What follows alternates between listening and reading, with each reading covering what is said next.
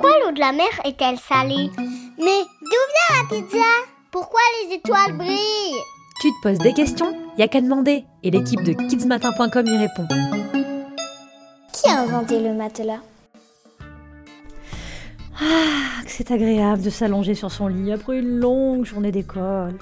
En plus, mon matelas est super confortable. Mais qui donc a bien pu avoir cette belle idée d'inventer ça, tiens? Hé, psst Hein? C'est quoi ça? Quelqu'un a parlé? J'ai pas rêvé? Eh oh, c'est moi, le matelas. Un matelas qui parle?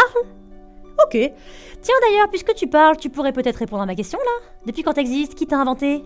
Eh bien, il n'y a pas à proprement parler d'inventeur du matelas.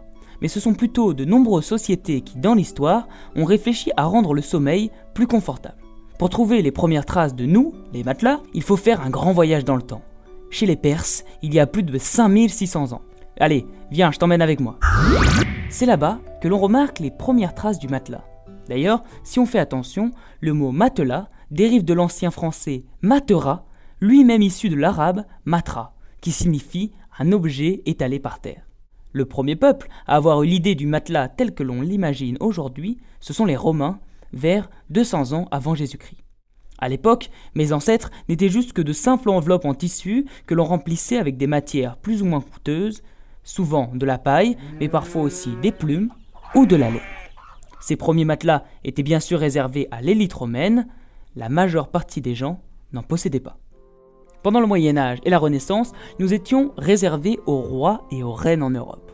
Les matelas montraient aux autres le pouvoir et la richesse de son propriétaire. Car figure-toi qu'à cette époque, fabriquer un lit coûte très très cher. Il faut un ébéniste qui s'occupe de fabriquer la structure en bois du lit et un tapissier qui va manier le coton, le crin ou la soie pour concevoir le matelas. En fouillant un petit peu dans notre histoire familiale, on retrouve même les archives de la cour du roi de France. Dedans, des textes mentionnent de véritables lits de luxe. Ils n'étaient pas forcément très confortables, non, mais composés de matériaux chers et décorés par les plus riches motifs. Entre nous, l'intérêt était plus de les exposer à la vue de tous que de bien dormir dessus. Un luxe dont ne profite pas le reste de la population qui a beaucoup moins d'argent, notamment à la campagne. Dans les familles, il est rare d'avoir un matelas pour dormir, et quand il y en a un, il est vraiment très simple. À l'époque, on dormait souvent directement sur la paille, que l'on partageait à plusieurs, parfois même avec des animaux. Oh, chut, a qui dormir là Des conditions qui facilitent l'arrivée de parasites, burk. Des vermines, des puces, des punaises envahissent les chambres et dérangent le sommeil des habitants.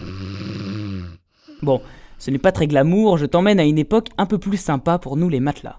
On fait un saut dans le temps. En 1855, aux États-Unis.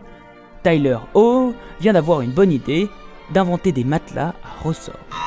Dix ans plus tard, ils sont commercialisés auprès du grand public. C'est à ce moment-là que nous rentrons dans les foyers des gens. Puis, juste après la Seconde Guerre mondiale, un conflit mondial entre 1939 et 1945 qui a fait des millions de morts à travers la planète, les revenus, donc l'argent des familles augmentent et les personnes peuvent s'équiper en matelas. On appelle cette période les 30 glorieuses. Plus récemment, l'agence spatiale américaine, la NASA, invente la technique de mémoire de forme. Les premiers matelas utilisant cette technologie sont commercialisés quelques années plus tard, dans les années 90. Un niveau de confort bien loin de celui que pouvaient imaginer les Perses ou les Romains. Waouh Ah ouais, quelle aventure J'ai vraiment appris quelque chose là. Par contre, euh, t'en as encore pour long parce que j'aimerais bien dormir et tu parles très très fort quand même. hein. Ah non, non, c'est bon, j'ai fini. Merci.